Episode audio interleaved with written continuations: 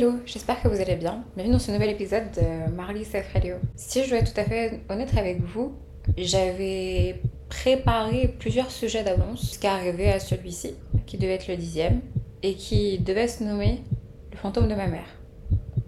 C'est le sujet que j'ai décidé de garder, c'est aussi le titre que j'ai décidé de garder. Mais contrairement à ce que je pensais il y a quelques mois quand euh, j'ai préparé tous les sujets du podcast, et que j'ai planifié un petit peu ce dont j'aurais aimé vous parler. Au départ, j'espérais parler euh, de l'impact et de l'effet que peut avoir l'abandon sur une personne, son développement, sur euh, la manière dont il va s'attacher aux autres, la manière dont il va s'attacher euh, à son entourage, comment il va développer une estime de lui-même aussi. Et donc parler de moi, mais aussi parler de personnes que je connais, d'amis aussi, qui ont euh, chacun à leur manière connu un abandon parental ou familial et qui l'ont vécu en tout cas comme tel, malgré que la personne soit parfois euh, bien, bien à côté d'eux, qui expliquerait un peu l'impact que peut avoir l'abandon d'une personne dans sa vie. Peu importe à quel point on était proche d'elle, mais en tout cas ce qui compte c'est comment elle, elle va le vivre. Et comment moi j'ai pu du coup vivre ce que je vais comme de l'abandon de la part de ma mère c'est pas exactement ça on va parler aujourd'hui. On va parler d'autre chose. Je pensais pas du tout parler de ça euh, quand j'ai construit le sujet, mais aujourd'hui je suis obligée. Cet épisode de podcast sort le 11 février.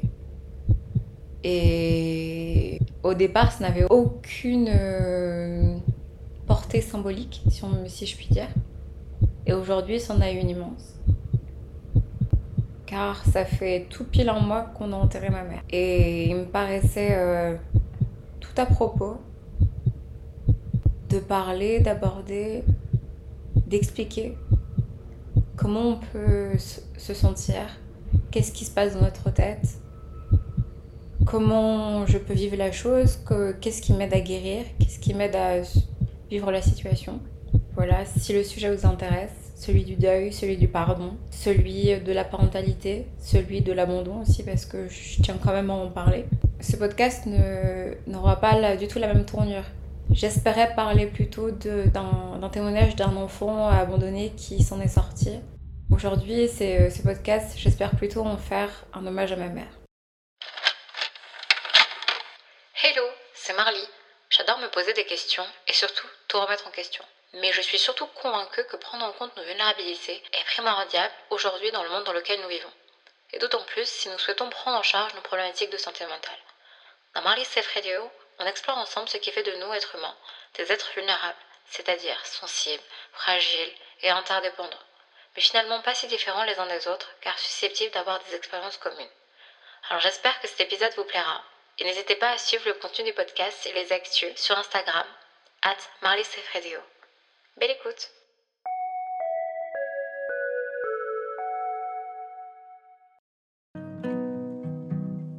Je suis née le 15 mars 2000 à Cotonou, la capitale de la République du Bénin, qu'on appelle plus communément le Bénin.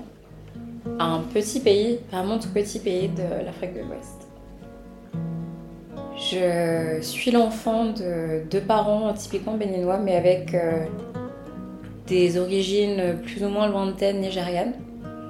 Mes euh, deux parents sont issus euh, de ce qu'on appelle l'ethnie Yoruba. Et donc euh, tout ce que ça implique culturellement, physiquement aussi. Nos traits, les langues parlées, etc. Mes parents ont une histoire un peu compliquée, si on peut dire ça comme ça. Et c'était clairement pas euh, l'amour, le coup de foudre au premier regard. Mon père était amoureux d'une femme qu'il trouvait très intéressante, intelligente, et elle pas trop portée sur ça. À l'époque, ma mère avait euh, deux enfants, d'une première euh, union, si je puis dire, puisque c'était simplement son compagnon. Ces deux enfants, elle les avait eus avec moi, avec le recul, je peux dire avec la mauvaise personne.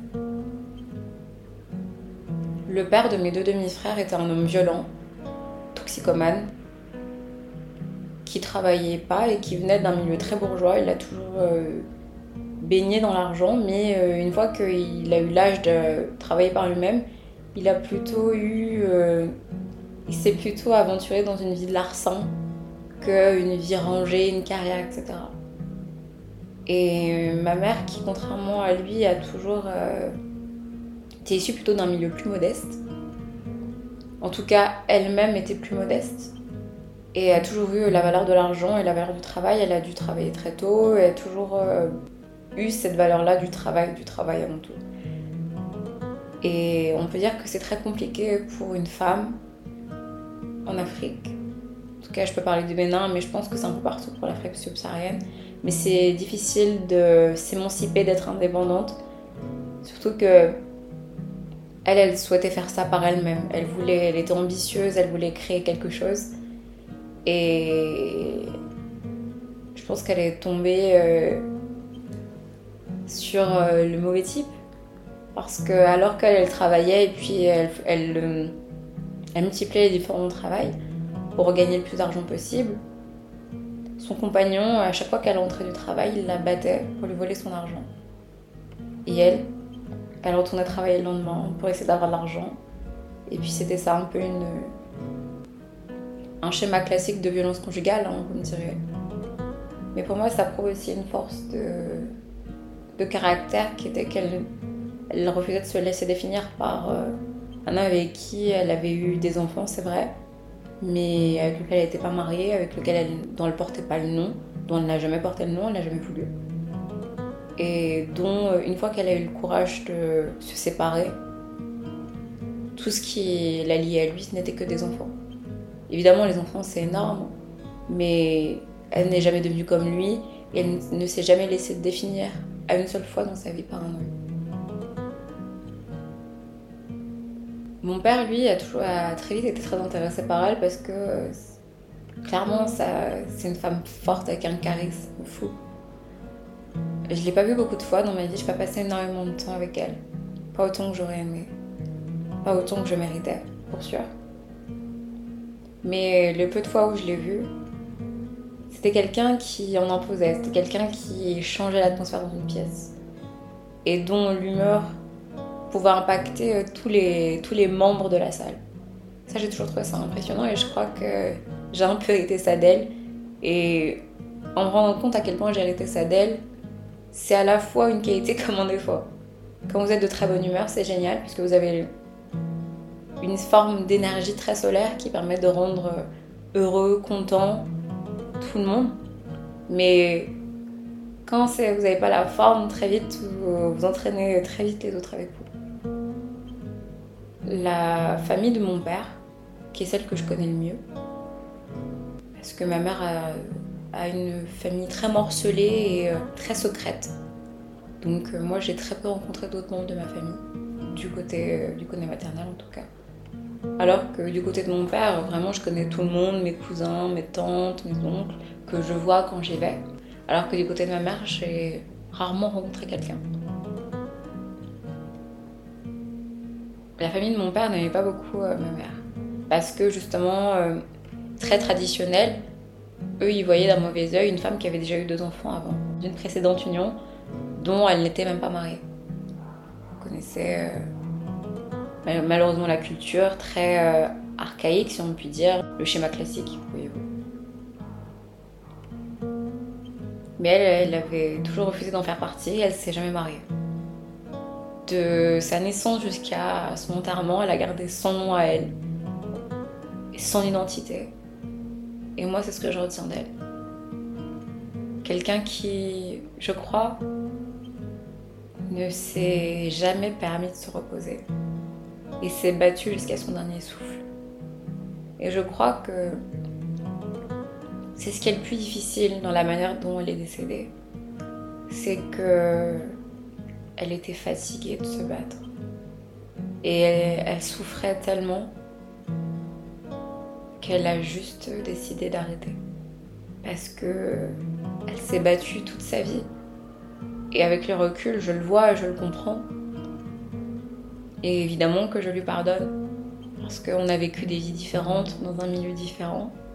J'ai eu beaucoup de privilèges, beaucoup de privilèges que je sais qu'elle est fière de pouvoir les voir chez sa fille, mais dont elle n'a jamais pu bénéficier.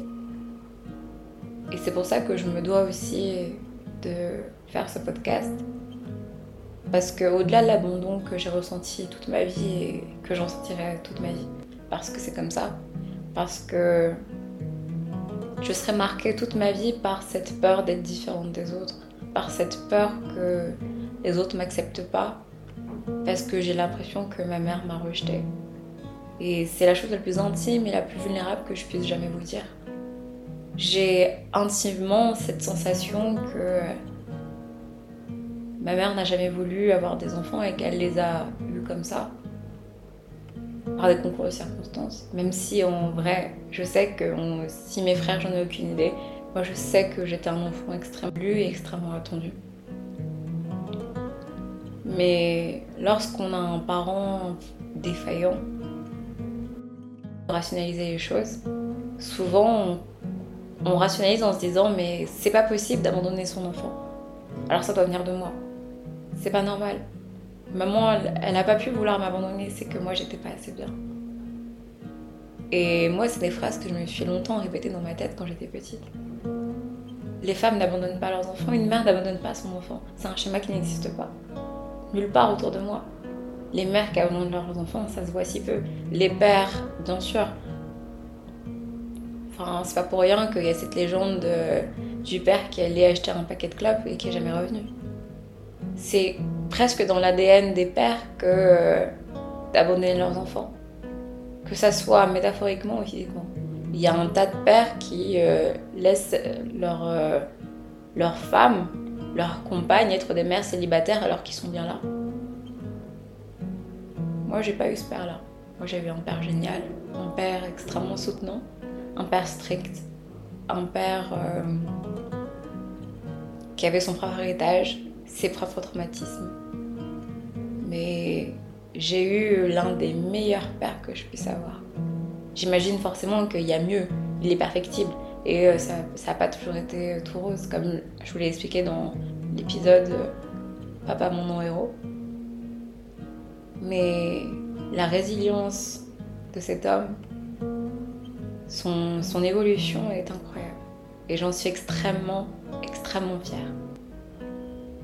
Pour revenir à ma mère, et à ce que je ressentais, je me sentais abandonnée, mais dans le sens où j'ai rationalisé ça en me disant qu'on m'avait rejetée, qu'elle avait choisi de, que j'étais pas assez bien pour elle. Alors toute ma vie, pour répondre ou me justifier de cette blessure intime, cette blessure de l'âme que je ressentais, j'ai tout fait pour être la meilleure possible. Je me suis battue, j'ai tout fait pour être meilleure à l'école, meilleure en sport, meilleure en théâtre, en danse, en tout ce que vous voulez. Je me suis démenée pour être fière, pour rendre digne, pour être à la hauteur d'eux. Et pour qu'un jour, elle me... j'entende des mots que j'ai jamais entendus au final, qui étaient que elle regrettait, qu'elle n'aurait pas dû, qu'elle aurait préféré faire autrement. Mais ces mots, aujourd'hui, j'ai pas besoin de les entendre parce que je sais qu'elle regrette, qu'elle regrettait, qu'elle a toujours regretté le fait que maintenir une relation avec un enfant qui est à 2000 km de soi, c'est extrêmement difficile. Surtout quand euh, on a soi-même des problématiques qui sont de vie ou de mort, de subsistance.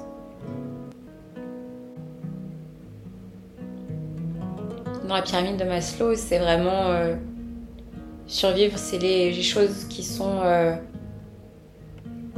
indispensables à la vie humaine, pour lesquelles elle se battait tous les jours. Indispensable pour la vie de mes deux frères aussi.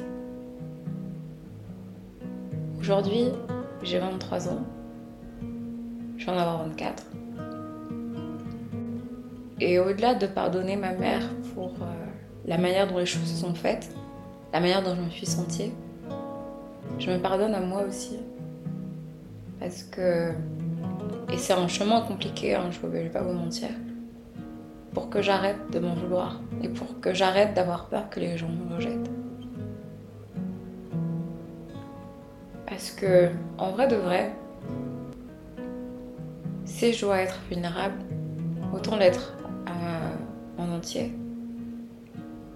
Moi, la pire chose qu'on puisse me faire, c'est pas euh, m'insulter, c'est pas me critiquer.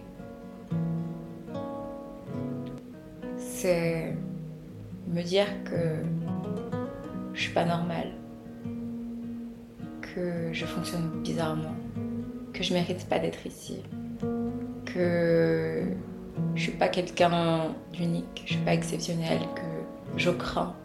Enfin, tout ce que vous voulez, mais toutes ces choses qui veulent juste dire que. Enfin, on n'a pas envie que tu sois là, quoi. Rentre chez toi, reste chez toi, dégage. Tous ces mots qui, d'une manière ou d'une autre, veulent dire ça, c'est ça les mots qui me font le plus mal. Parce que euh, quand on se sent abandonné ou rejeté, on a des problèmes de reconnaissance. On a des problèmes de reconnaissance de euh, la part des autres, mais aussi de soi. J'ai du mal à savoir quand je fais des choses qui me font me sentir fière. Je me sens rarement fière de moi. Et ça, c'est un truc sur lequel j'aimerais travailler. Parce que j'ai envie d'être fière de ce que j'accomplis. Purée, j'accomplis des trucs qui sont cool.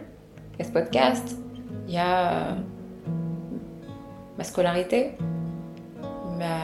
mes études sup, peut-être même euh, ma carrière qui pourra me rendre fière. Il y a la personne que je suis qui peut me rendre fière.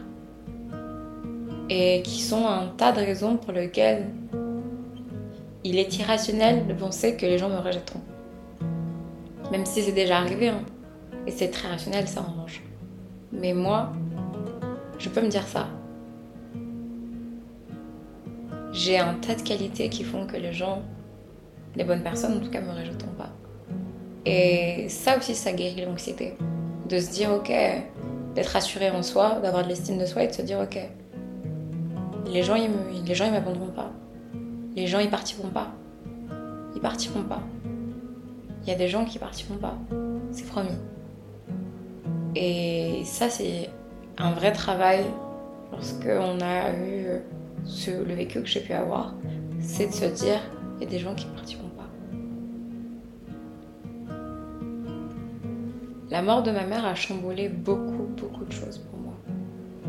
Elle a remis en question plein de choses. Elle a rebattu les cartes. Elle a décentré aussi le débat. Je me suis, j'ai cherché, je me suis concentrée, j'ai essayé de comprendre qui elle était. J'ai essayé de renouer avec mes frères aussi, parce que euh, comme eux, c'était des personnes avec qui j'avais du mal à parler. Très, on était très différents, avec des quotidiens très différents, des comment dire, des prérogatives aussi euh, qui sont très différentes. Mais mes frères et moi, au lendemain de son décès, on, on a fait un pacte et on s'est dit qu'on la rendrait fière. Qu'on ferait en sorte de maintenir tous ses idéaux, toute sa volonté et sa volonté d'indépendance surtout. Maintenir, comme dirait mon frère, maintenir sa business. C'est une promesse qu'on s'est faite, c'est une promesse aussi qu'on lui fait et qu'on se doit de tenir.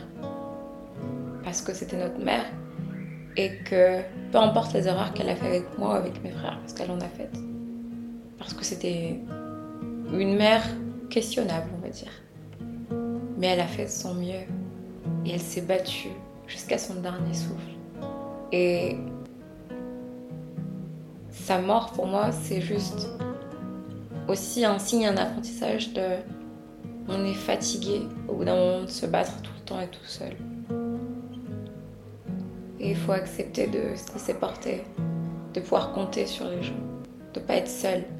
Parce qu'au fond, j'ai l'impression qu'il y avait beaucoup de ça chez ma mère. Une forme de solitude, de bataille. La vie était toujours une bataille pour elle.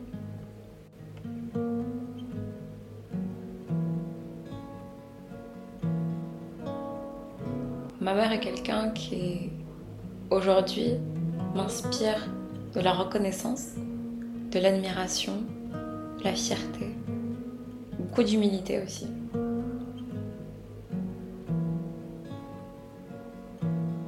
Et c'est dur, bien sûr que c'est dur, parce que moi aujourd'hui je me retrouve seule avec plein de questionnements, avec des conversations que j'aurais aimé avoir, des moments que j'aurais aimé partager avec elle encore.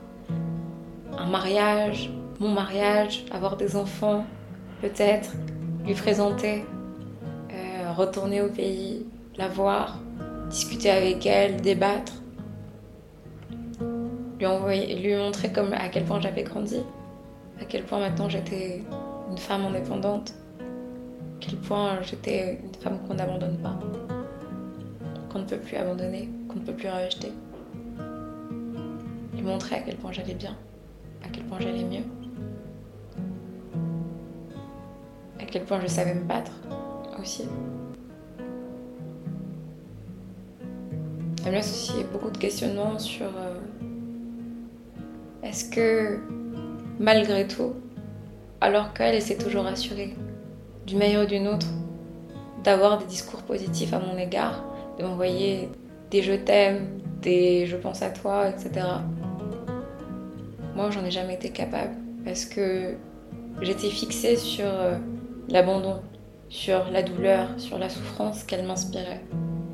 Et aujourd'hui, avec le recul, bien sûr, j'ai recouvré une nouvelle vision de la situation et j'aurais dû lui dire une fois que je l'appréciais, que j'étais fière d'elle, que son parcours était impressionnant. Mais c'est en la perdant que je me suis rendu compte de tout ça. C'est en la perdant que je me suis rendu compte à quel point c'était ma mère et que peu importe ce que je pouvais dire, je l'aimais immensément qu'elle représentait des choses qui sont inimaginables et incomparables dans une vie. Parce que des mères, on n'en a qu'une, mais des comme la mienne, encore plus. Évidemment, toutes les mères sont uniques, et j'en suis sûre que vous dites la même chose de votre mère. Mais c'est moi qui ai le micro, donc c'est moi qui peux le dire en tout cas. Il y a quelques temps, je vous avais fait un épisode euh, dans mes notes sur euh, le deuil et les ruptures. Et je vous avais un petit peu euh, décrit les différentes étapes, les cinq étapes du deuil. Et aujourd'hui, euh, je suis, j'oscille entre la colère et le marchandage. La colère parce que je trouve ça injuste. Ma mère est partie euh, dans la fleur de l'âge, comme on dit. Elle était jeune, 52 ans. Elle avait encore plein de choses à vivre, des gens à rencontrer, passer plus de temps avec son petit-fils, le fils de mon plus grand frère, passer plus de temps avec nous, vivre encore, danser, elle adorait danser, chanter, elle adorait chanter. Et euh, mais également euh, la colère, car je trouve ça injuste de perdre sa mère aussi jeune, et ça l'est. Je trouve ça injuste, ça me maintient euh, éveillée la nuit, de me dire encore un coup du sort. What's next? Mais je sais aussi à quel point c'est des phases. Je sais que c'est normal, que euh, c'est logique aussi. personne n'a envie de perdre ses parents dans la vingtaine. C'est trop jeune. On a encore des choses à vivre avec eux. Alors j'espère que vous chérissez vos parents. Moi j'ai un père et une belle-mère à chérir, donc c'est chouette. Donc au loto de la vie, euh, malgré euh, des relations euh, difficiles avec mes parents, avec ma mère, j'ai gagné une deuxième mère, donc ça c'est très chouette. J'en ai encore une. Et en fait c'est mon meilleur enseignement de tout ce qui s'est passé. Ce serait de dire le temps est compté. Et c'est pas du tout une injonction à se précipiter, à penser que euh, c'est la fin de quelque chose, qu'il faut se dépêcher de. Non. Le temps est compté dans le sens où il faut chérir chaque instant, chérir chaque relation, chaque personne à, auquel on tient. Il faut savoir que la minute d'après, il se peut se passer des choses très belle, très triste, et en avoir conscience, profiter de la minute là qui est en train de passer. Que des chances, il y en aura peut-être d'autres, mais essayez de. Essayez d'optimiser celles qui se présentent à vous. Il y en aura peut-être d'autres, c'est vrai, mais essayez. trouver de la valeur dans tout ce qui compte pour vous. La vie est courte, la vie est belle. Et ce qui en fait sa beauté aussi, c'est que à chaque moment, on a la chance de faire des choix, de pouvoir rendre notre vie un peu meilleure, rendre la vie de quelqu'un d'autre peut-être un peu meilleure. Et c'est tout ce que j'ai envie de vous dire. Vivre euh, le deuil, c'est difficile. Perdre quelqu'un, c'est difficile, c'est sûr. Et il y a des moments dans lesquels on se sent perdu, on se sent seul, on se sent triste. Moi, je sais que je vis ça très difficilement parce que dans mon groupe d'amis, je suis la seule personne à avoir vécu ce type de, douleur. Alors, euh, évidemment, il y en a déjà qui ont, dans mes amis, vécu la mort d'un grand-père, d'une grand-mère. Mais pour moi, c'est très différent de perdre des grands-parents de perdre des parents. Ça dit pas la même chose de la vie. Les grands-parents, c'est bien plus attendu qu'un parent. Ça nous brusque pas pareil dans nos vies. Enfin, à mon sens. Moi, ça m'a brusqué. Ça m'a, secoué. Dans euh, mon existence et dans, dans ma vision du futur. Dans, dans ma vision aussi du fait que il fallait que je me bouge les fesses. Parce que la vie est courte et on ne sait jamais ce qui peut se passer. Et c'est ok de prendre du temps pour certaines choses. Mais il faut savoir pourquoi on fait les choses. En ce moment, je prends du temps de me reposer, de prendre soin de moi.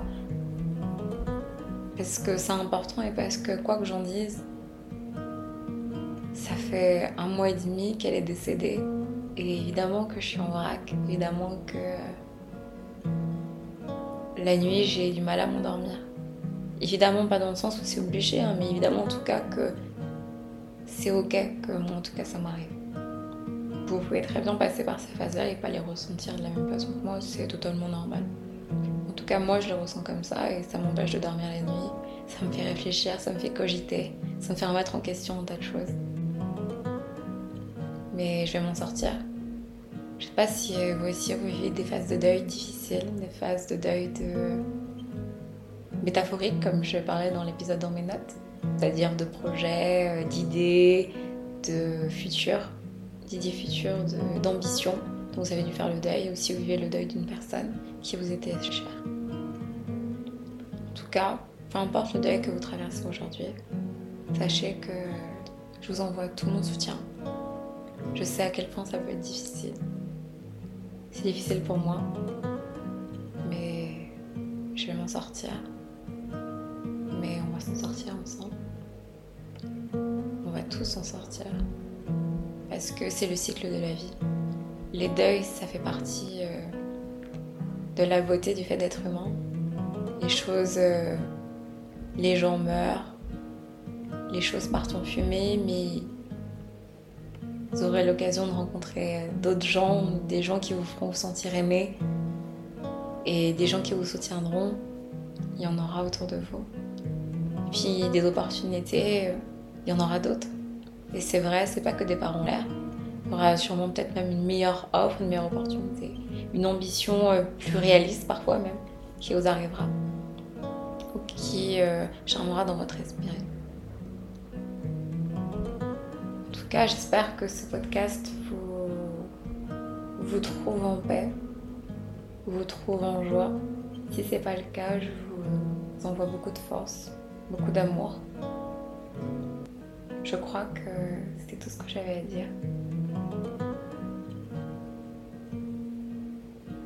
Peut-être que je devrais finir avec ça.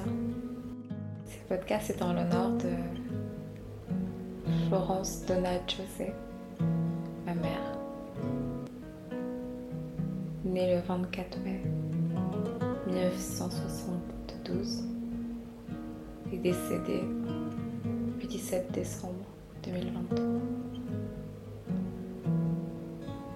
Pour la mère, pour la sœur, pour la compagne ou l'ex-compagne, pour la tante, pour la grand-mère.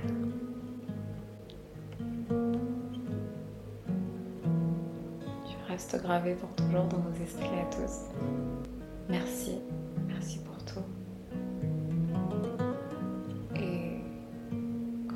dirait je ne sais plus qui, la mort n'arrête pas l'amour.